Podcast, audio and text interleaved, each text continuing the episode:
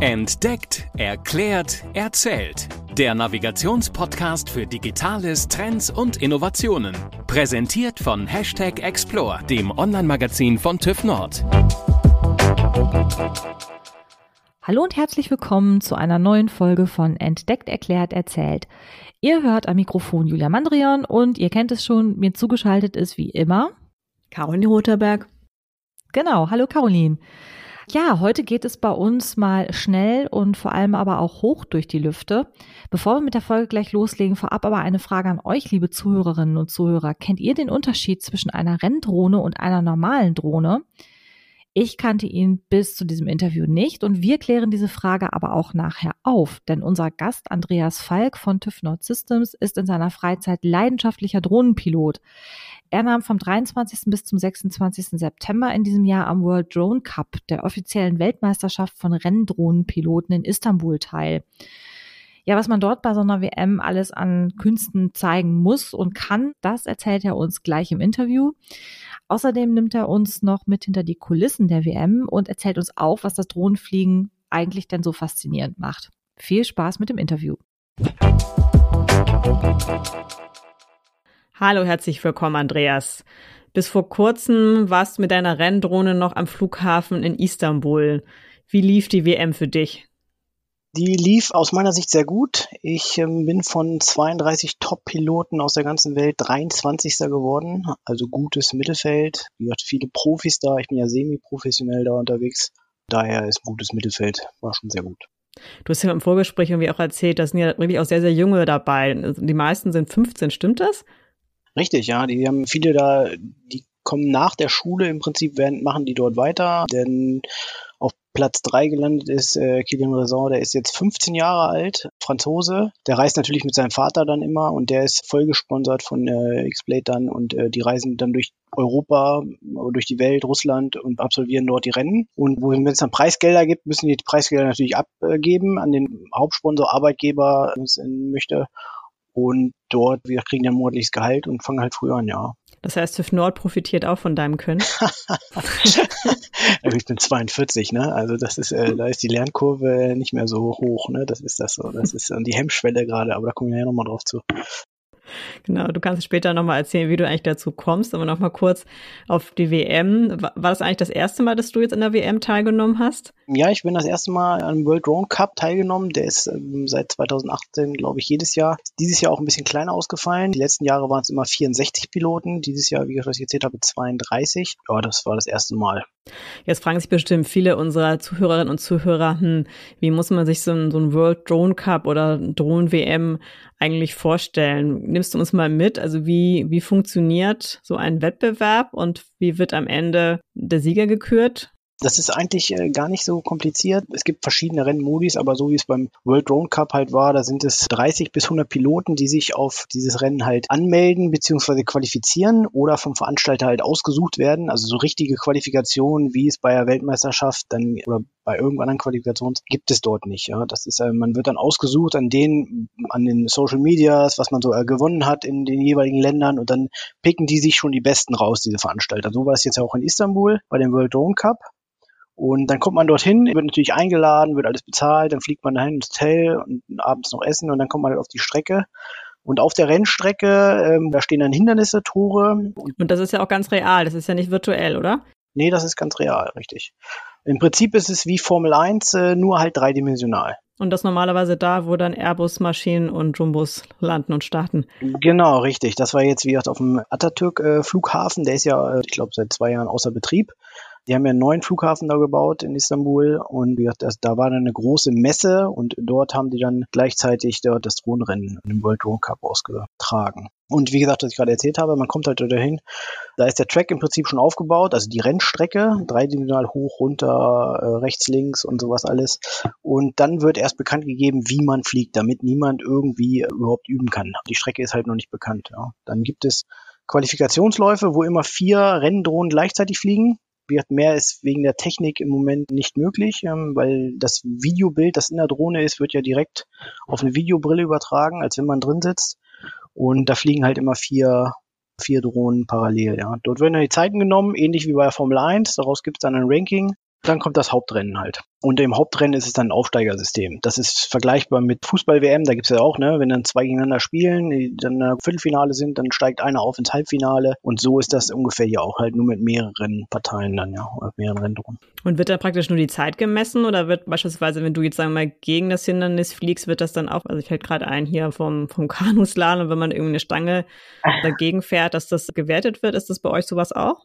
Also wie gesagt, im Qualifikationsrennen ist es so, dass man da die Rundenzeiten aufgenommen werden. Also wie, gesagt, um wie, wie schnell man drei Runden fliegt zum Beispiel. In ähm, Istanbul, da fliegen zwei Minuten hat man Zeit und die drei hintereinander folgenden schnellsten Runden werden gewertet. Mhm. Also wenn man über zwei Minuten ist, ist man dann eh raus über zwei Minuten, dann wird halt nicht, dann ist das Rennen zu Ende, kann man landen. Ne? Mhm. Meistens ist es aber so, dass auch das Equipment, weil wie das ist ja ein Lithium-Ionen-Akku, also äh, batteriebetrieben, sag ich mal, ja, da haben sie auch nicht unendlich Flugzeit. Das ist wirklich so abgestimmt Gewicht zum, zum Lipo, zur Batterie auf Zeit, dass man maximal zwei Minuten fliegen kann. Und dann würde man eh nicht mehr fliegen können, weil die, die hm. Power halt nicht mehr da ist. Der Akku ist leer. Und wie gesagt, dann nimmt man den Qualifikations ist, Qualifikationsläufen ist es so, dass man wirklich die Zeiten nimmt, also wie bei der Formel 1, ja, man fährt Runden, fliegt Runden, Runden, Runden, mehrere Läufe und dann die schnellsten sind dann wieder Platz 1, 2, 3, 4 und so weiter.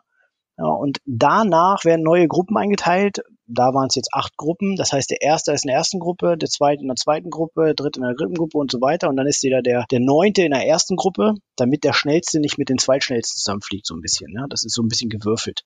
Und dann geht es im Hauptrennen um drei Runden. Wer, also ohne Zeit, sondern Massenstart, vier, vier Drohnen gleichzeitig und wer dann drei Runden als erstes geschafft hat. Wenn man natürlich crasht, wie du gerade gesagt hast, oder irgendwo gegenfliegt, wenn man Pech hat und es ist irgendwas abgebrochen, Propeller krumm oder was auch immer, dann ist man raus. Das ist vorbei, dann Pech. Wahrscheinlich kriegt man die Drohne ja auch gar nicht so schnell wieder repariert, ne? Nee, auch so, wenn man da gerade ist. Also wenn man irgendwo gegenfliegt, ist vorbei. Ne? Meistens mhm. ist es eben auf dem Niveau dort auch, wenn man sich einmal verfliegt oder eine Kurve schon falsch nimmt, ist man schon hinterher, weil da geht es wirklich um Hundertstel. Ne? Gibt es eigentlich auch sowas wie eine Weltrangliste oder gibt es Nationen, die ganz besonders viele Drohnen-Cracks hervorbringen? Ja, ich würde sagen, also Amerika ist da sehr groß, äh, weil dort das Reglement oder auch die haben keine Drohnenverordnung wie wir hier in Europa. Ne? Die, die können sich im Park hinsetzen und dann fliegen die. Äh, hier in Deutschland gibt es ja Drohnenverordnungen und da darf man nicht über Personen fliegen, ne, an öffentlichen Straßen und so weiter, äh, Bahnübergängen und das ist in Amerika halt nicht so und auch in anderen Ländern nicht. Deswegen können die mehr wild fliegen, sage ich mal, auch auch Rennen fliegen. Deswegen gibt es da mehr mehr Leute, die es machen. Und was dort auch mehr ist, es wird mehr gefördert, auch China, Korea und so weiter. Die machen mehr in in diese Richtung. Da gibt es schon äh, Stipendien, dass wenn Jugendliche dann ein Rennen dort ein großes Rennen gewinnen, dann kriegen die ein Stipendium für eine Uni oder sowas. Ja, sowas. Also wie es in anderen Bereichen Fußball, Handball oder Basketball so in der Richtung ist. Da sind die schon recht weit. In Deutschland gibt es die deutsche Meisterschaft, die man äh, fliegen kann. Da bin ich dieses Jahr Zehnter geworden grob mitgeflogen in der deutschen Meisterschaft sind so 80 Piloten. Das hört sich jetzt nicht viel an, aber für dieses Hobby, wenn man das überlegt, ist das doch schon äh, recht viel, ja. Ähm, und dann gibt es halt viele Fun-Rennen. Also so, da trifft man sich oder äh, online sagt man, wir machen jetzt dieses Wochenende ein Fun-Rennen und dann kommen halt äh, 20, 30 Piloten zusammen, die sich da treffen und dann fliegen die, ja. Wie bist du denn selbst dazu gekommen? Wie wird man Drohnenpilot?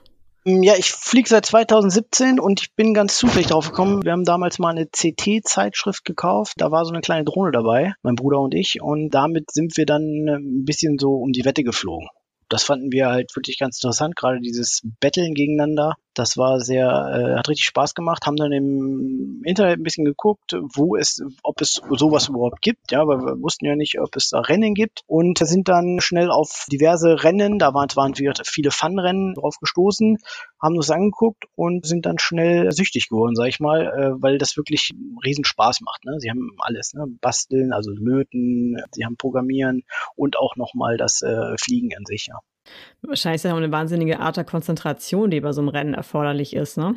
Ja, das auf jeden Fall. Also deswegen auch die Jüngeren, die es dann besser umsetzen können. Ne? Die Konzentration ist da noch ein bisschen besser. Wenn man eine Minute 30 mit 140 km/h da mit der Drohne um, um den Parcours fliegt, dann muss man sich schon ein bisschen konzentrieren. Das ist so, ja. Wie und wie oft trainierst du denn das Drohnenfliegen? Jetzt geht man dann so nachmittags am Wochenende, trifft man sich da und macht eine Runde Drohnenfliegen? Also die Regel ist so, dass man sich am Wochenende irgendwo trifft und dann fliegt. Ich habe das Glück, dass ich hier beim Koptergeschwader in Hannover einen festen Track habe, also einen festen Parcours. Der auf, äh, auf dem Teil vom Sportplatz aufgebaut ist, der immer dort steht. Das heißt, ich kann nach der Arbeit immer mal hin und meine drei, vier Lipos fliegen und kann im Prinzip täglich trainieren, was ich auch eigentlich mache. Andere müssen halt immer wieder aufbauen, abbauen, aufbauen, abbauen, aber sonst trainiere ich eigentlich täglich. Ja. Das heißt, wenn die Podcast-Aufnahme vorbei ist, dann gehst du rüber zum Sportplatz? Dann gehe geh ich rüber, ja. Dann kurz eine Hausetasche packen und dann los. Super. Ja, aber ist wie gesagt zeitaufwendig, ist halt diese, es ist halt entscheidend, dass man äh, ständig dran bleibt, ne? Also es hilft mehr täglich lieber zwei, drei Lipos zu fliegen, sag ich mal, als wenn man einmal nur am Wochenende seine 50 Lipos fliegt oder ne? Das ist der Unterschied. Ne? Und Lipo heißt ganz kurz was? Also ein so eine Runde? Also eine Batterie oder einmal fliegen. Also eine Batterie, okay. Genau, richtig. Zwei Minuten. Was zeichnet denn einen besonders guten Drohnenpiloten aus? Du hast vorhin schon gesagt, dass, dass wirklich viele sehr, sehr jung sind, auch eben so ein Thema Lernkurve. Also was, was muss ich denn genau. mitbringen? Oder vielleicht auch, wenn jemand jetzt das jetzt hört und denkt, ach, vielleicht habe ich eine zweite Karriere, die mir nochmal bevorsteht, da könnte ich einsteigen. Was braucht man dafür? Außer Spaß an der Sache. Ja, Spaß an der Sache, wollte ich gerade sagen. Also die meisten sind wirklich ganz jung, kommen auch immer wieder welche vorbei, die sich das anschauen mit ihren Eltern. Man muss halt wirklich Interesse dran haben. Ne? Und ich empfehle auch immer jeden, das erstmal am Simulator auszuprobieren, ob das überhaupt hier wirklich für jemanden ist oder ob der lieber doch Fußball spielen will. Und ja, wie gesagt, äh, Spaß an der Sache, reaktionsschnell muss er dann sein. Das kommt aber wird in den jungen, jungen Jahren automatisch. Ne? Lernkurve ist wie auch bei den Jüngeren besser. Auch die Hemmschwelle ist, ist geringer dann bei den Jüngeren, deswegen sind die Jüngeren auch immer oben mit dabei. Die haben halt, ähm, wenn die durch so ein Tor durchfliegen, was aus Metall besteht zum Beispiel, dann wollen die ja schneller, wenn wir Älteren da durchfliegen, dann haben wir, dann zucken wir so leicht zusammen, wenn es eng wurde. Und da sind die halt ein bisschen noch Risikobereitschaft da. Und ihr habt dann einfach mehr Erfahrung als ältere Piloten, oder? Wir haben da ein bisschen mehr Erfahrung, die Älteren als die Jüngeren. Ja, das ist so, man fliegt ein bisschen sicherer, aber man, man wird nie ein älterer Pilot, also ich kenne keinen, der dann das Rennen auf diesem Ebene beim Istanbul oder WDC dann äh, gewinnt. Ne? Da ist wirklich dann, ähm, da sind äh, die dann schon die Jüngeren eher oben dran. Vielleicht nochmal eine Rückfrage zur, zur Weltmeisterschaft. Haben die einzelnen Piloten auch wie so eine Art Stab? Hat man da auch irgendwie, weiß ich nicht, einen Trainer oder ähm, die meisten sind zu zweit, also wie gesagt, ähm, mit ihrem, mit ihrem Vater, beziehungsweise, äh, ja, meisten, weil die ja jünger sind, Vater, Opa, Onkel, so in der Richtung ist das dann, die dann, die die Technik für die machen, also die äh, Drohne wieder reparieren und so weiter und so fort. Also die Jüngeren konzentrieren sich dann nur wirklich aufs Fliegen. Aber so wie man sich Formel 1 sieht, dass da sechs, sieben Leute bei sind, ist da nicht der Fall. Also das ist dann ähm, wirklich nicht so. Keine eigene Boxengasse. Nee, man hat seinen eigenen Platz natürlich, ne, weil man seine, man nimmt ja drei, vier, fünf Drohnen mit. Die Profis haben dann ihre acht Drohnen und dann braucht man schon ein bisschen Platz. Ne? Man muss sich auch ein bisschen konzentrieren, man darf nicht immer zwischendurch reden, man muss sich den, den Ablauf ja auch ein bisschen einprägen. Also beim Formel 1 ist es ja auch so, ne, dass sie sich nochmal konzentrieren, wo gehe ich die Kurve, rechts, links und so weiter. Und das ist hier genauso.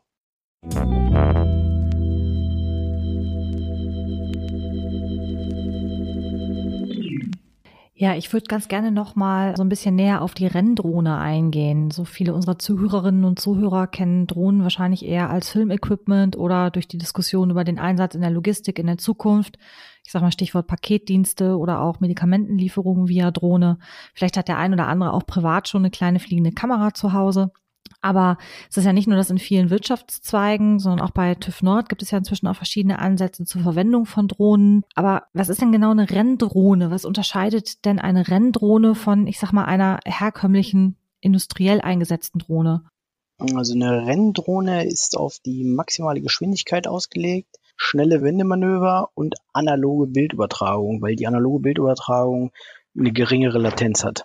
Also man hat so Grischeln, wenn man das schon früher sieht, wenn die Antenne auf dem Fernseher nicht richtig hing, dann kann das so, so ein grobes Bild hat man in einer Renndrohne. Bei der Filmdrohne oder bei Inspektionsdrohne ist es ja, die muss etwas schwerer, stabil im Wind liegen, lange Flugdauer haben und ist eine digitale Übertragung, also HD im Prinzip, so wie Sie es im Fernsehen auch jetzt sehen. Und das ist da der Unterschied in Sicht. Ja, und zum ganz praktischen Aspekt, wie funktioniert oder wie, wie kann ich mir das Steuern einer Drohne eigentlich vorstellen?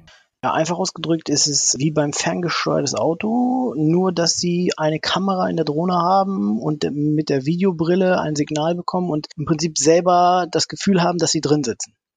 Ja, als wenn man selber über, ja, über den äh, Parcours fliegt im Prinzip. Ne? So ist es wirklich sich vorzustellen. Der Rest ist genau wie beim ferngesteuerten Auto. Sie haben eine Funke, die ähm, über, drahtlos überträgt, dass sie rechts, links, hoch, runter, vorwärts, äh, rückwärts äh, fliegen können. Und zusätzlich, wie gesagt, die Kamera in der Drohne, die ein Bild überträgt in die Brille, die sie aufhaben und dementsprechend dann das Gefühl haben, dieses FPV, First Vision View, dass sie da direkt drin sitzen. Also ein bisschen wie eine virtuelle Achterbahn auch. Genau, also wir die kleinen Kinder, die oder die Jüngeren, die mal gucken kommen und die auch mal zugucken am Bildschirm, die lassen wir natürlich auch mal zuschauen. Die sagen, das ist immer wie Mario Kart so in der Richtung. ja. Welche Geschwindigkeiten kann man so erreichen mit einer Renndrohne? Also bestimmt ordentlich fix, oder?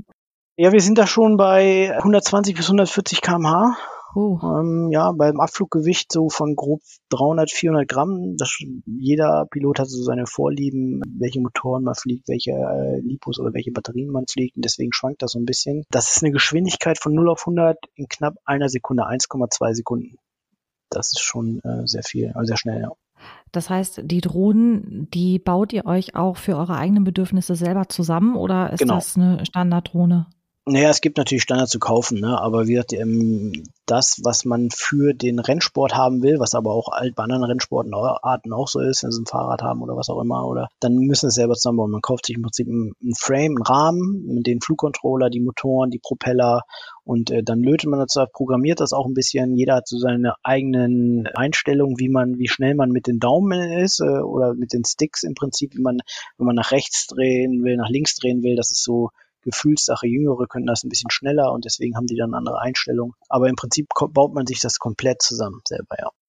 Das für euch ist wahrscheinlich das Wetter neben der Technik auch nochmal so ein Faktor, der immer eine große Rolle spielt, oder? Ja, am besten ist natürlich klarer Himmel, etwas Sonnenschein, nicht zu viel, weil wenn das in die Kamera scheint, ist das auch wieder schlecht. Aber Regen geht auch. Also ich selbst bin auch schon mal bei Regen geflogen. Wenn der Veranstalter dann die komplette äh, Event geplant hat, dann steckt ja auch Geld hinter, dann wird da trotzdem auch bei Regen geflogen. Ne? Auch wenn dann wird der Nachteil oder auch Wind, ne? wenn dann ein Nachteil ist, mhm. dass man die Rundenzeit dann nicht so schnell schafft. Aber der Nachteil ist halt für alle da. Ne? Ja, ich selbst habe privat eine kleine Mini-Drohne und ich erinnere mich noch an einen ziemlich großen Schreckmoment im vergangenen Jahr, wo die Drohne um Haaresbreite im Atlantik versenkt worden wäre. Es gibt auch ziemlich abenteuerliche YouTube-Videos von ähnlichen Situationen, wo Menschen einfach ihre Drohne, ja, schrotten, um es jetzt mal ganz salopp zu sagen. Wie oft passiert denn tatsächlich auch so ein Absturz oder auch ein Crash und überstehen eure Flugdrohnen oder eure Renndrohnen so etwas auch unbeschadet? Das kommt immer auf den Crash drauf an. Meistens, wenn man nur leicht wogegen fliegt, dann ist der Propeller verbogen und dann tauscht man den aus oder biegt den auch wieder gerade. Am besten ist natürlich austauschen. Selbst wenn die Drohnen gegeneinander fliegen, passiert eigentlich nicht so viel. Also wirklich, äh, das ist nicht so viel. Aber wenn sie natürlich mit Vollgas mit 130 km/h gegen so einen Metallpfeiler fliegen, dann äh, fliegt da schon mal ein Arm ab, dann reißt der Motor mit raus. Aber wie gesagt, auch das ist eigentlich schnell repariert. Man hat meist eine Ersatzdrohne oder man äh, tauscht dann den Arm aus. Das ist wirklich schon so modular aufgebaut, dass sie den Arm dann tauschen können, einen neuen Motor anlöten und dann ist das schon wieder äh, fertig. Ja. Ist das schon oft passiert? Anfangszeiten mehr.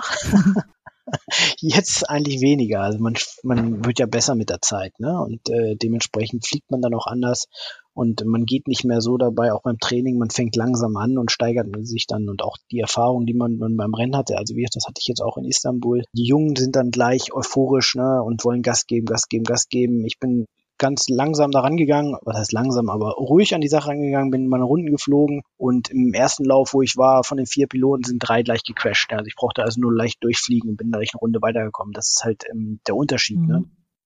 Also erstmal die anderen sich kaputt fliegen lassen und dann hinterher das Rennen für sich entscheiden. Das ist eine Möglichkeit. Also das ist auch eine genau. sehr schöne Taktik, muss man sich mal merken. Ne? Ja, es ist ein bisschen die Erfahrung auch, sag ich ja. mal. Ne? Das ja, in diesem Podcast diskutieren wir mit unseren Gästen auch immer wieder ganz gerne Zukunftsvisionen. Deshalb würden wir auch ganz gerne heute nochmal wieder einen Blick in die Glaskugel mit dir wagen. Zukünftige Einsatzmöglichkeiten von Drohnen allgemein, auch zum Beispiel in der Industrie, was wir gerade einmal ganz kurz angesprochen haben. Was ist denn da alles noch denkbar? Es gibt ja schon einiges, ne? Also wie gesagt, Inspektion, gerade Windkraftanlagen, wo man hochfliegen kann, Krananlagen oder auch Häuser, die man äh, anfliegen kann. Bei Krananlagen gerade ist es ja so, dass sie das äh, einhausen müssen beziehungsweise Gerüste aufbauen müssen, dass man erst hochkommt oder den Kran abbauen äh, muss.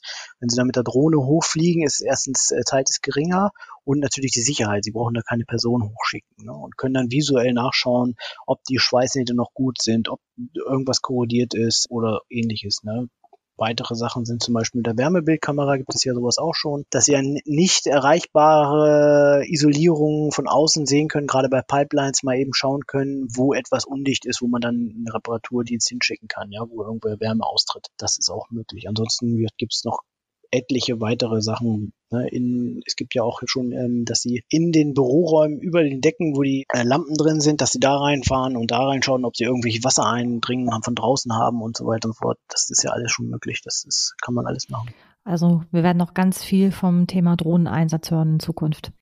Ich, ja. Also es gibt auch ein paar Piloten, haben wir ein bisschen erzählt, wie sie schon gehört haben, für Medikamententransport. Mhm. In Holland ist das auch gerade, die dann die Medikamenten oder die Blutproben vom einen Krankenhaus zum anderen schicken und das passiert dann über Drohne. Mhm. Und das ist halt der schnellste Weg dann. Ne?